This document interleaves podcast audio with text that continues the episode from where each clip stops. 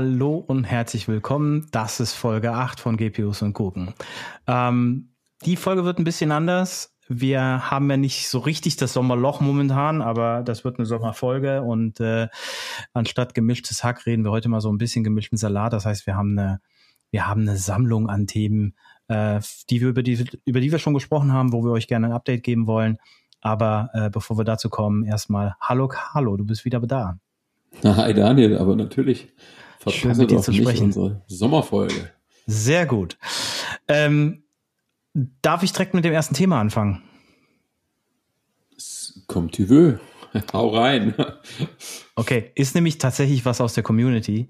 Ähm, ich wurde darauf aufmerksam gemacht, als wir die Folge zu den Antivices gemacht haben, dass das Fairphone sich ja nicht nur durch einen ultraniedrigen CO2-Footprint auszeichnet, nämlich 35 Kilogramm für das Gerät statt 70, was so ein typisches normales Smartphone hat, sondern, und das ist viel, viel, viel, viel, viel wichtiger, dass wir A, diese ganzen Materialien auch noch fair gesourced haben, also frei von Kinderarbeit, frei von, von irgendwelchen wilden, schlechten Arbeitsbedingungen. Und das gilt insbesondere für so Materialien wie, wie Kobalt oder, ähm, oder auch Lithium und, und äh, boah, schlag der Teufel, ich weiß es nicht. Ähm, und das zweite Wichtige, dass, und das habe ich aber, glaube ich, in der Folge erwähnt, ähm, äh, ganz viele von den Teilen nicht verklebt sind und einfach durch jeden mit einem kleinen Schraubenzieher ausgetauscht werden können. Und jetzt kommt der zweite Aspekt dabei. Ähm, zusätzlich zu den austauschbaren Teilen und reparierbaren Teilen sind die auch noch upgradable. Also beim Fairphone 4 gibt es, glaube ich, noch keine Upgrade-Teile, aber beim Fairphone 3 konnte man die alte 5-Megapixel-Kamera gegen eine 12-Megapixel-Kamera upgraden. Ähm, und das hat eins zu eins gepasst, was natürlich auch dazu beiträgt, dass das Gerät länger hält. So. Ich hoffe, also Leute, los, alle in die Volkshochschule oder zu den Freunden, die mal Handwerk gelernt haben oder einen Elektronikberuf. Repairability ist das neue Thema. Also nicht nur die Patagonia-Jacke flicken, sondern ja, vielleicht müssen wir mal einen Kurs machen und gucken, welcher echte Techie es schafft, sein Telefon, nachdem er es auseinandergenommen hat, auch wieder zusammenzubauen. Oh, bei ist Telefon auch immer schön schwierig. Heimwerker-Videos. In totaler, äh, de, total desolat versuchst du dann dein Telefon wieder zusammenzukriegen. Das ist eigentlich, ja, ja. sollten wir mal einen netten Feldversuch machen. Ja, das also die Jungs von, von Fairphone mal, mal fragen. Und ich wollte jetzt noch ein bisschen Werbung machen. Fairphone, super coole Company. Es gibt ja glücklicherweise auch mehrere Companies, die das machen. Gibt eine andere coole Company, die das Shift Phone bauen, die machen das ähnlich. Insofern Leute, bleibt einfach dran und ähm, ja, wir wünschen euch nur das Beste. Plus nicht nur Phones, auch, ähm, wie heißt dieses modulare Notebook? Habe ich auch mal ganz kurz, glaube ich, drüber gesprochen. Ich weiß es nicht mehr. Gibt es auch, gibt's auch, also diese Modularität gibt es auch im Notebook mit allen Teilen äh, äh, ersetzbar und, und reparierbar und relativ simpel für äh, für jeden zu machen. Kann man, man kann sich die Notebooks tatsächlich auch in Einzelteilen bestellen, dann spart man noch ein bisschen Geld, muss es halt selbst zusammenschrauben. Gut, das war Thema Nummer eins. Ich hoffe, damit ist dem Kommentar aus der Community Schuldigkeit getan.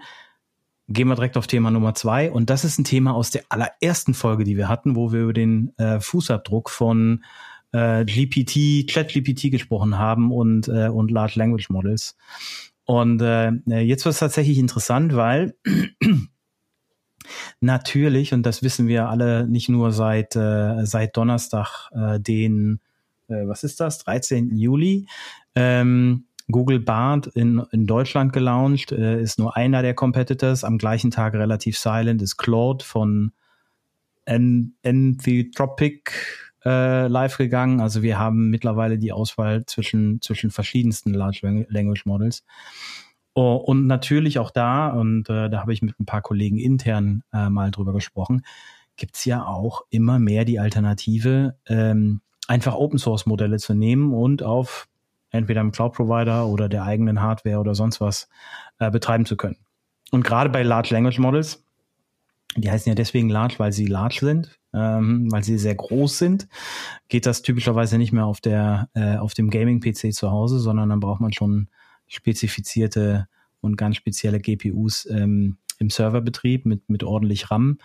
Äh, aber da möchte ich ganz gerne mal auf ein Modell eingehen, weil das irgendwie durchaus ein spannendes ist, was, was auch viel äh, viel diskutiert wird und viel Verwendung findet und mal so ein bisschen Relationen herstellen. Also wir haben keine Updates zu ChatGPT, die sind, äh, die OpenAI-Leute sind immer noch recht, ja, wie sagt man, verschlossen, ähm, äh, was diese Informationen angeht. Aber wir haben uns mal die Mühe gemacht, ähm, das für Mosaik durchzusprechen und durchzurechnen.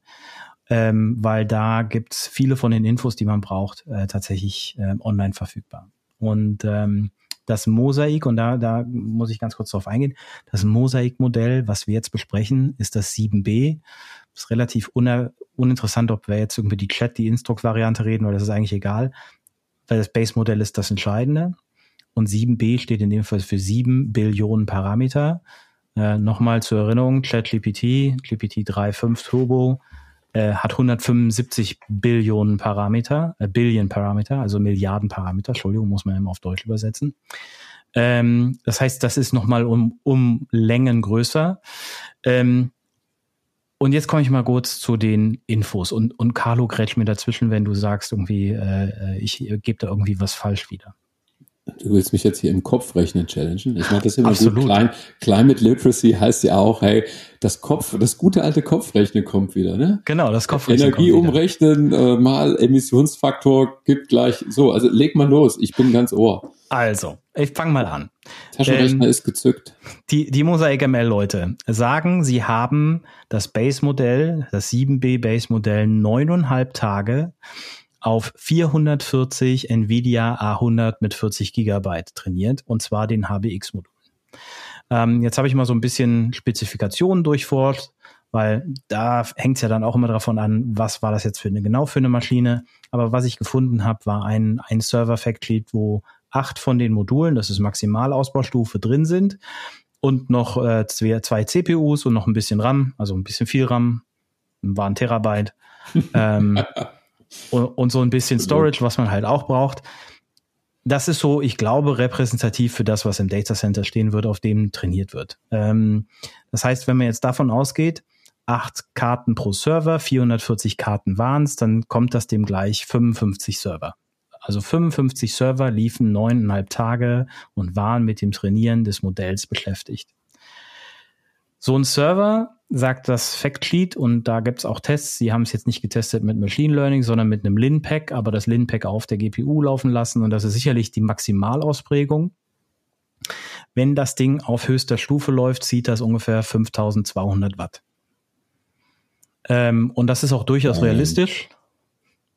Ja, ja. nur Bang, ne? Also ja, denk dran, so der normale Server, also die Kisten, die dort laufen, ziehen mehr als das Zehnfache von einer normalen, mittelgroßen Maschine, die wir so im, in unseren Racks drin haben, ne? als, als, als Standard-Server, wo dann irgendwie genau. ein Virtual Desktop oder genau. ein oder andere virtualisierte Maschine drauf läuft. Nur so als, als Side-Kommentar.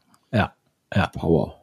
Das ist richtig, das ist richtig. Also da passiert was. Da wird das Stromkabel warm. Ähm, also über 5000 Watt im, im Spitzenverbrauch.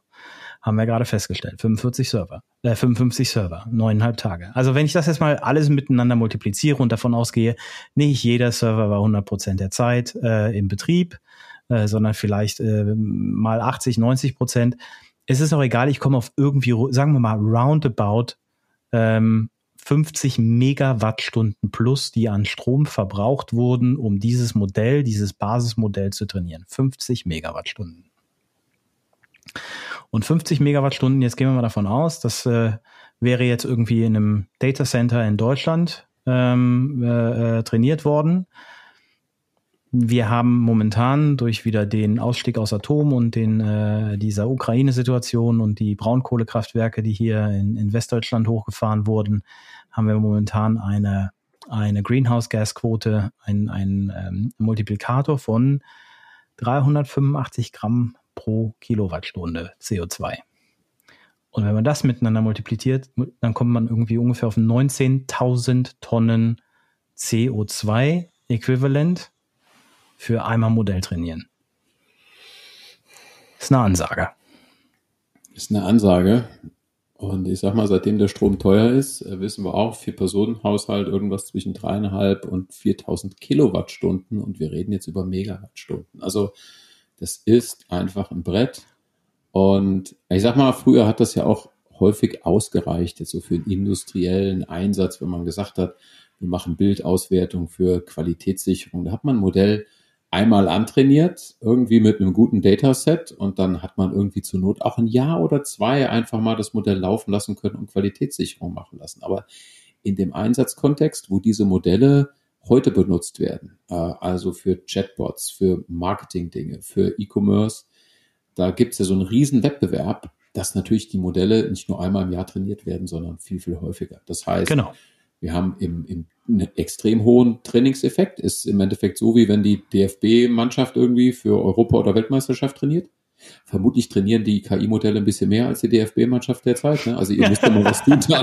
so, ich bin jetzt kein Fußball. Ich bin kein Fußballexperte. Ich ja. weiß nur, die KI-Modelle machen, glaube ich, derzeit mehr Meter als die DFB. Ich, also ich glaube, das Training ist gleichwertig, aber äh, letztendlich der Erfolg und wie gut das Modell funktioniert, ist was anderes.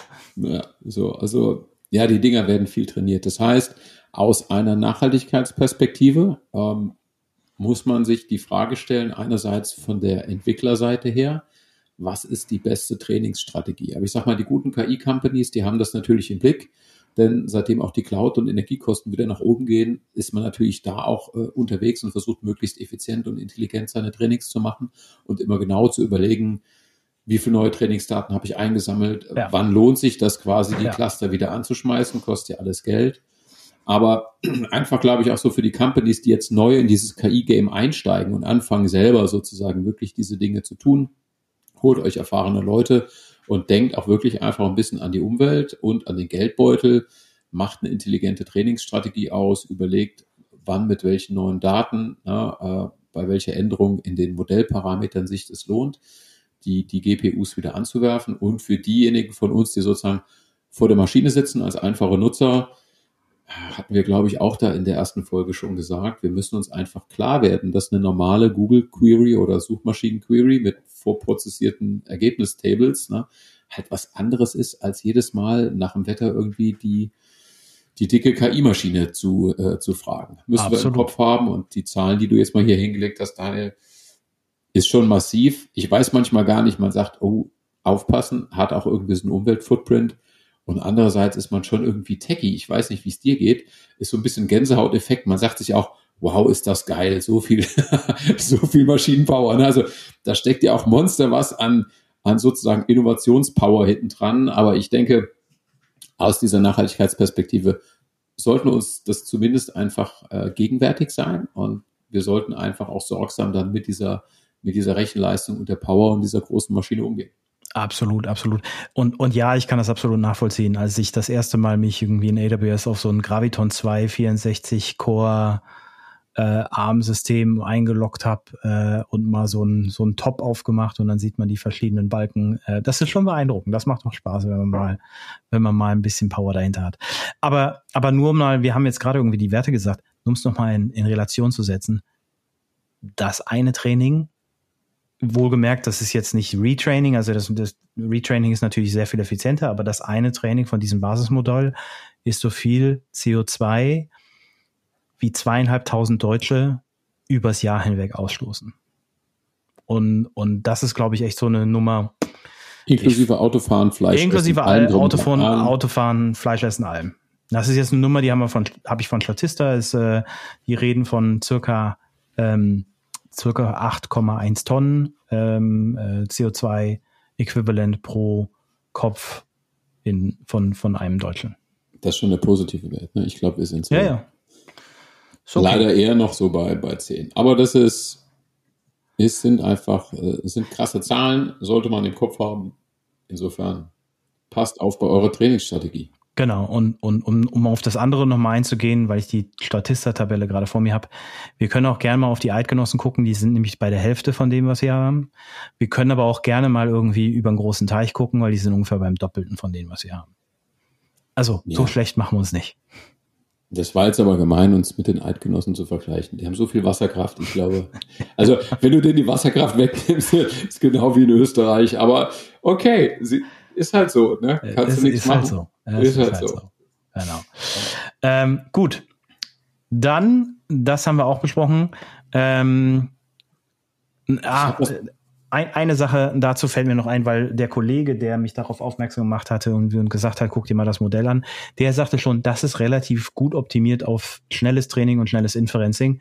Also das kann sein, dass das jetzt nicht unbedingt für diese sieben Milliarden Parametermodelle repräsentativ sind, sondern dass andere noch mehr brauchen. Aber okay, ich konnte auch jetzt keine Werte erfassen rund um, wie sieht das jetzt fürs Inferencing aus. Ähm, ich glaube, da sind die Anforderungen geringer, aber nichtsdestotrotz einfach mal im Kopf behalten, da hängt was hinten dran. So, und ihr habt gesehen, wir, wir lieben auch sozusagen den Texas Instruments, also Kopfrechnen, alten Taschenrechner raus, gehört dazu. Und das, was Daniel uns jetzt hier vorexerziert hat, und insofern lieben Dank mal, dass du dir die Arbeit gemacht hast, ist ja auch immer ein bisschen Sachen suchen, Specs lesen, Sachen ausmultiplizieren. Macht aber, glaube ich, trotzdem Spaß, das merkt man. Und im Endeffekt ist es meines Erachtens auch so eine Art Vorgriff auf das, was wir in den nächsten Jahren sehen werden.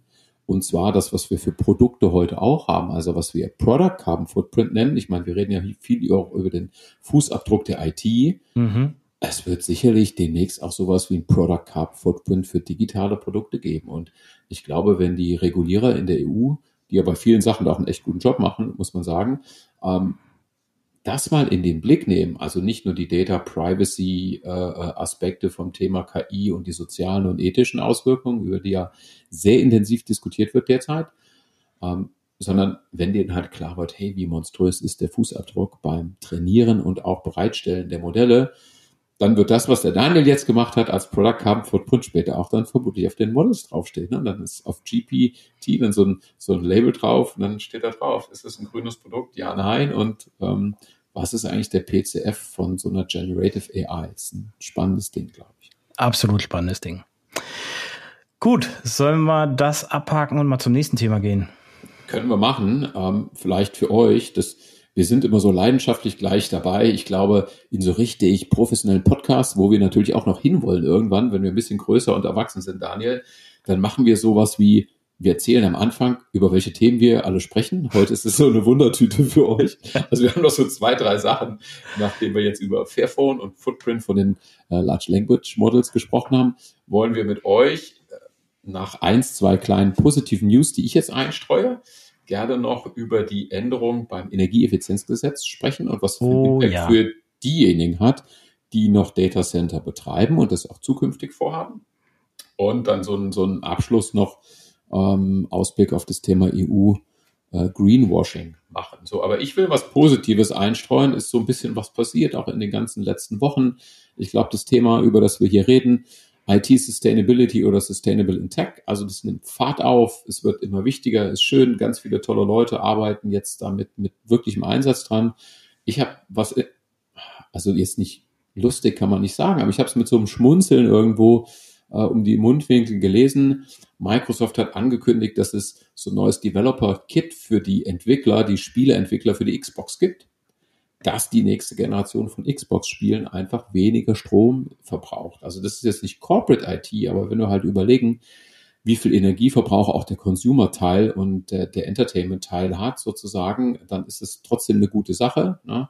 Insofern, liebe Spieleentwickler, guckt mal, wie ihr eure Spiele so baut, dass auch beim Zocken ein bisschen weniger Strom verbraucht und CO2 emittiert wird, ist eine, ist eine coole Geschichte. Sollte einfach nur die, die verschiedenen Facetten mal zeigen. Und worauf ich noch hinweisen wollte, ist einfach was, was Positives, denke ich. Ähm, es gab verschiedene Nachrichten in den letzten Wochen, die eine Sache recht deutlich zeigen, dass Europa bei den Investitionen in Climate Tech sehr weit vorne ist. Ähm, kann man einerseits festmachen, äh, daran ist jetzt gerade in Deutschland eine relevante News. Äh, die, die Familien, das Familienunternehmen Fissmann hatte sein, sein Kälte- und Heizungsteil verkauft an, Euro, an amerikanisches Unternehmen. Für 12 Milliarden. Für 12 Milliarden äh, Euro. Euro, ja. ja. Ist, ist eine ganze Menge Holz. Oder waren es Dollar? Ich musste nachgucken. Nee, Euro. Ja, stimmt, es waren Euro, genau. Und ein Teil wird sozusagen in, in Aktien an dem neuen Unternehmen äh, bezahlt. Aber der Max Fissmann, der Haupteigentümer, hat bekannt gegeben, dass derzeit intensiv darüber diskutiert wird innerhalb der Familie, einen Climate Tech Fonds sozusagen zu gründen und einen Großteil dieser neun Milliarden in einen Climate Tech Fonds einzubringen und in neue Klimatechnologien zu investieren. Und das ist jetzt erstmal das ist mal ein bold Statement. Es gab im Handelsblatt eine tolle Liste mit den größten Investmentfonds, die in Climate Tech investieren. Da würden wir deutschlandweit ganz vorne mitspielen. Es gibt auch ein paar andere europäische Vehikel, die groß sind. Dann gab es ein paar sehr erfreuliche Nachrichten aus dem Venture Capital Umfeld dass also viele Klimatech-Unternehmen, da sind ja auch sehr viele Software-Companies dabei, ne, die Batterieoptimierungssoftware, mhm. Algorithmen machen für Energieeffizienz. Also innerhalb von Climate Tech sind ja nicht nur sozusagen Solarzellen drin und neue Windräder, sondern auch viel IT, äh, viel KI und viel Software. Ähm, auf jeden Fall gab es ziemlich ähm, schöne Daten aus dem, aus dem Venture Capital Umfeld, dass obwohl in ganz vielen Bereichen die Anzahl der Investments zurückgegangen ist und die Valuations runtergedroppt sind, also massiv, dass der Bereich Klimatech und Green äh, und Green Tech stabil gewachsen, also stabil geblieben und sogar gewachsen ist. Also alles gute Nachrichten.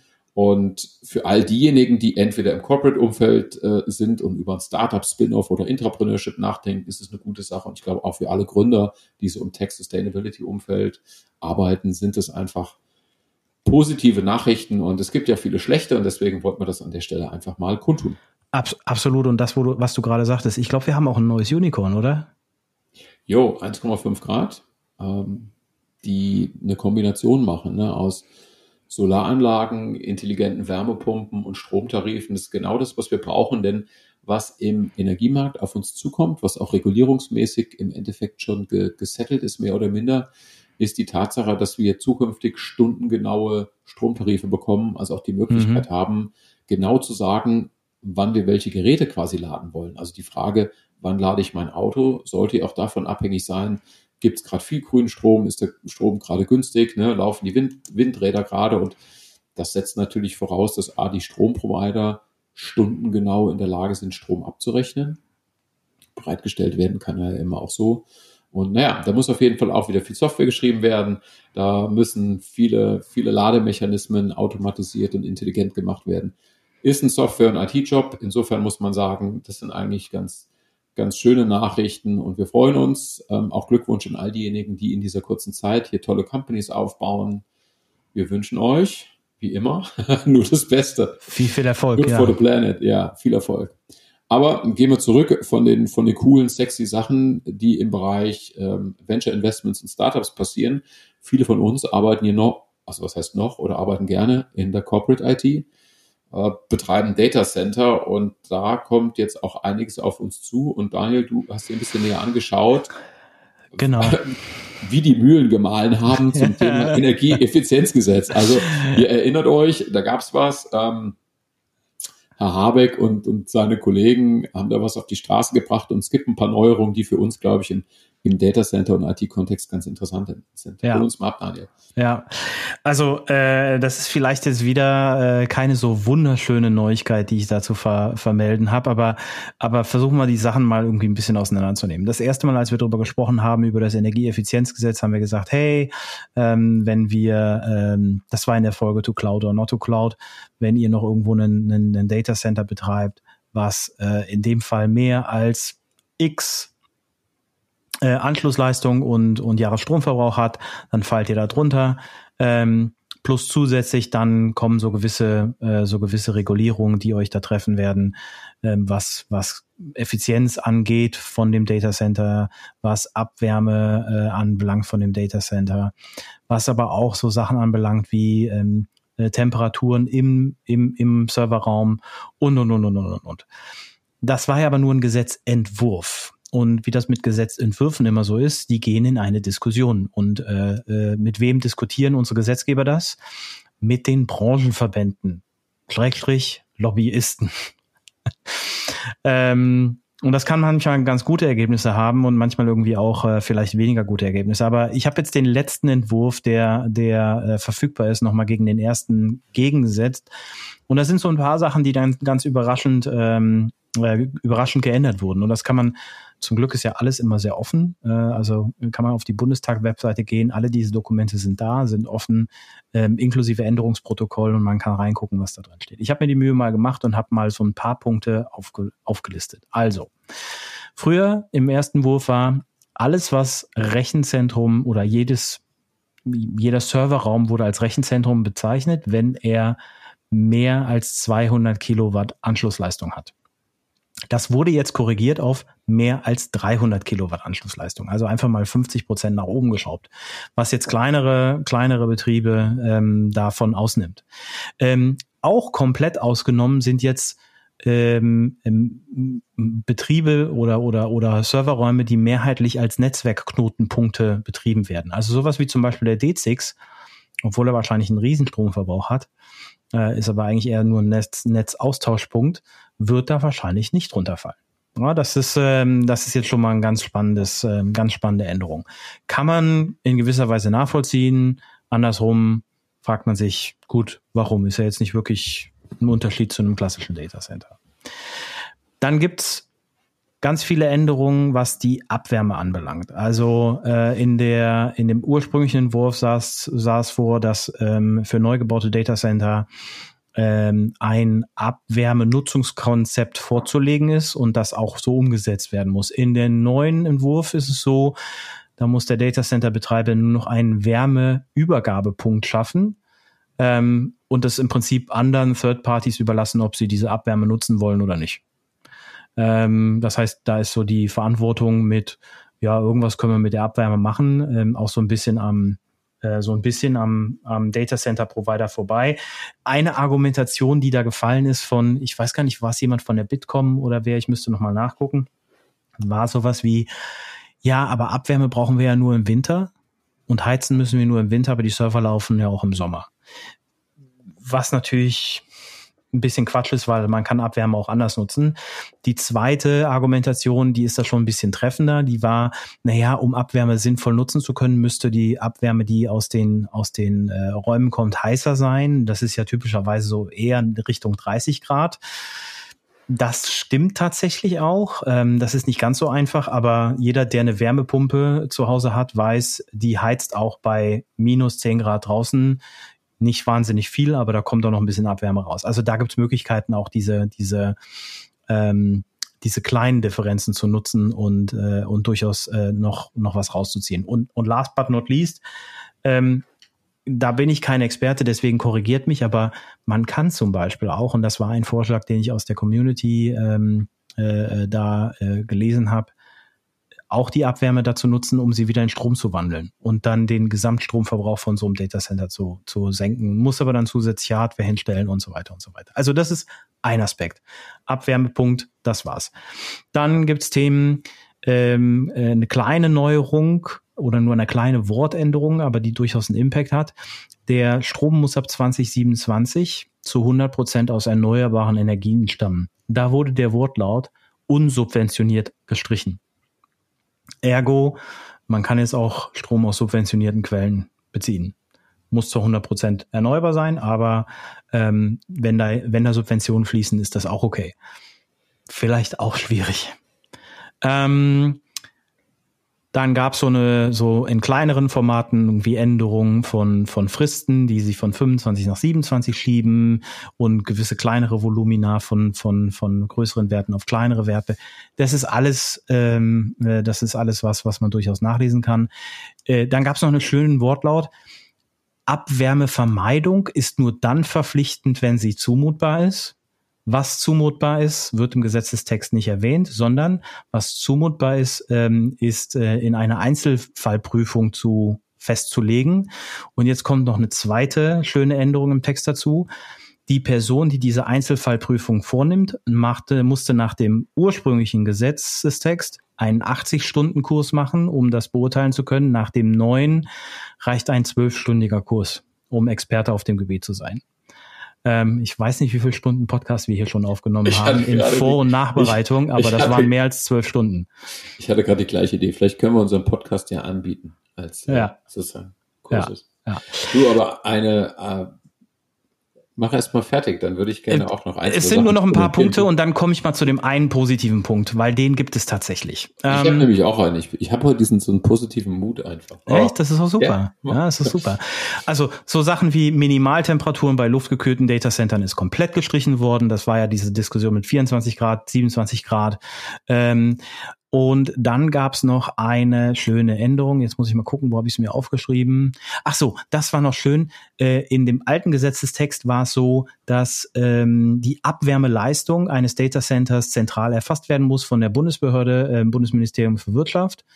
Ähm, das muss sie heute auch noch. Aber die Veröffentlichungspflicht davon ist auch gestrichen worden. Ergo wird das wahrscheinlich dann nicht öffentlich gemacht werden. Das heißt, ähm, nach dem alten Gesetz hätte man einfach nachgucken können, wie viel Abwärme generiert denn Data Center ABC. Nach dem neuen wird das wahrscheinlich nicht öffentlich sein. Und ähm, jetzt habe ich den allerletzten, ähm, den allerletzten Punkt. Das war auch sehr schön. Die und Abwärmeleistung sieht man schon, ist so ein riesen, riesen Aspekt dabei. Ähm, in dem alten Gesetzestext war das Bundesamt für Wirtschaft auch zuständige Verwaltungsbehörde, um Verstöße gegen diese Abwärmevermeidung zu ahnden. Nach dem neuen Entwurf ist sie das nicht mehr. Es wird aber nicht genannt, wer es ist. Ähm, Im Endeffekt ist wahrscheinlich dann niemand zuständig, also findet auch keine Ahndung statt. So, das waren jetzt alle negativen Punkte, die reingeflossen sind. Jetzt den einen positiven, und der ist wirklich positiv. Nach dem ursprünglichen Gesetzesentwurf hätten neue Datacenter, die ab 2026 aufmachen, ein PUE von 1,3 aufweisen müssen. Nach dem neuen ist es ein 1,2. Also das alles, hast du jetzt als positiv gekennzeichnet. Da wird der ein oder andere sich jetzt sagen, verdammt, wir wollten ein neues Datacenter bauen. Da kommen wir ja nie hin. Wie ja, soll man gut. denn das machen? Oh mein Gott. Ich muss ja. Es sind noch zwei ja, Jahre Zeit. Ja, ja, das, das, das ist ein guter. Ähm, erstmal lieben Dank, Daniel für dieses, äh, für das Roundup hier ähm, zum Gesetz. Ähm, man hat das Gefühl, du hättest mitverhandelt. Und ich glaube, man konnte rauslesen, auf welcher Seite du gestanden hättest.